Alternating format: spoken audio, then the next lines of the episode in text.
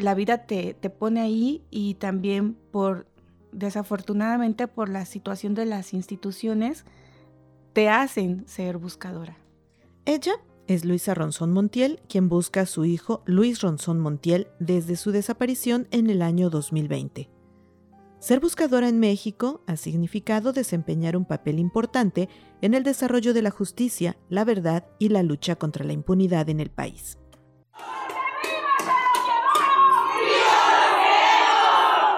Buscadoras. Los sonidos de la búsqueda.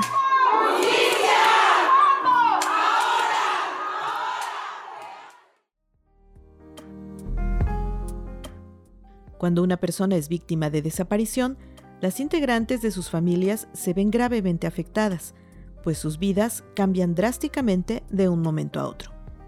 Éramos felices. Con lo mucho o lo poco que, que teníamos, éramos felices. Como todo ser humano, con problemas, pero los pasábamos.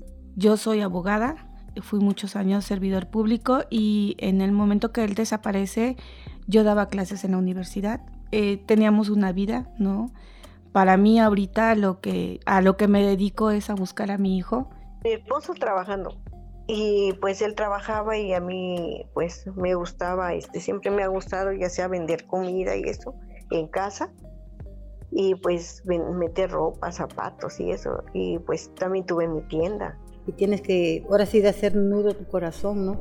Y él siempre andaba relajando y uno tiene que, pues, aprender a seguir adelante, a vivir así.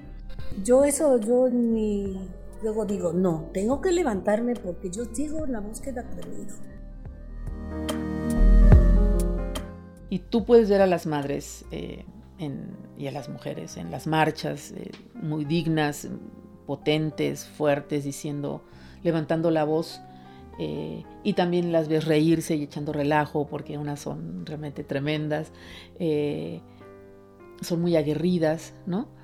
Pero eh, llegan de la marcha, llegan a sus casas y se vuelven a topar con el cuarto vacío, con la silla vacía, con la ropa que, que guardan, que siguen guardando de sus familias. Hay un momento crucial en el proceso de la desaparición en el que los familiares empiezan a autopercibirse como buscadores. Nosotros cuando nos convertimos en buscadora ni se piensa. Pues yo me, me siento buscadora desde el día que no llega mi hijo. Yo me siento buscador desde el primer día que, que no llegó mi hijo a, la casa. Eh, me siento buscadora, bueno, desde que él no llega, desde el momento que nos empezamos a preocupar. Bueno, yo creo que cualquier persona que tenga un desaparecido es buscadora vaya o no a las cosas, vaya o no a las manifestaciones, porque a veces se busca en hablar de esas personas.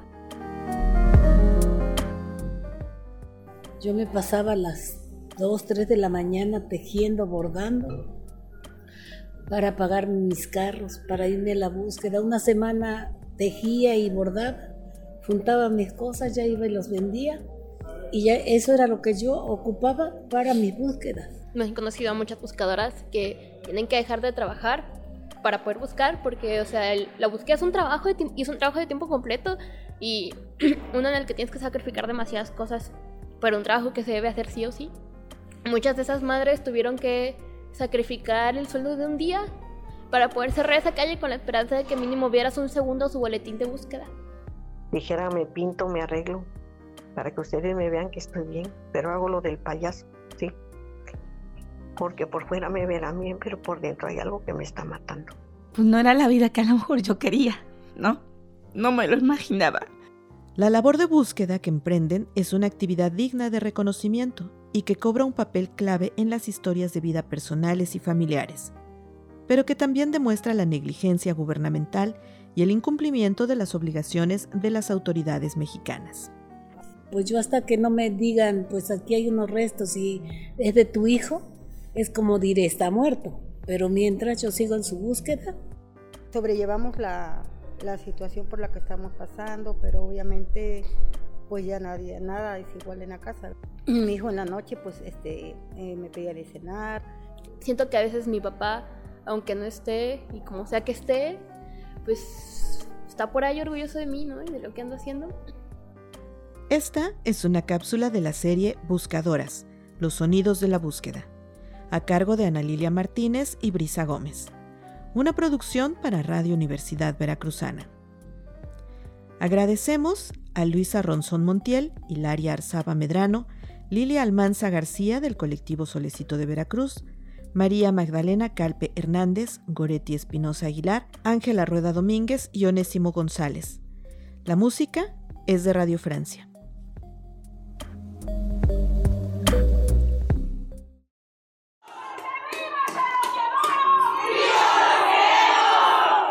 Buscadoras. Los sonidos de la búsqueda.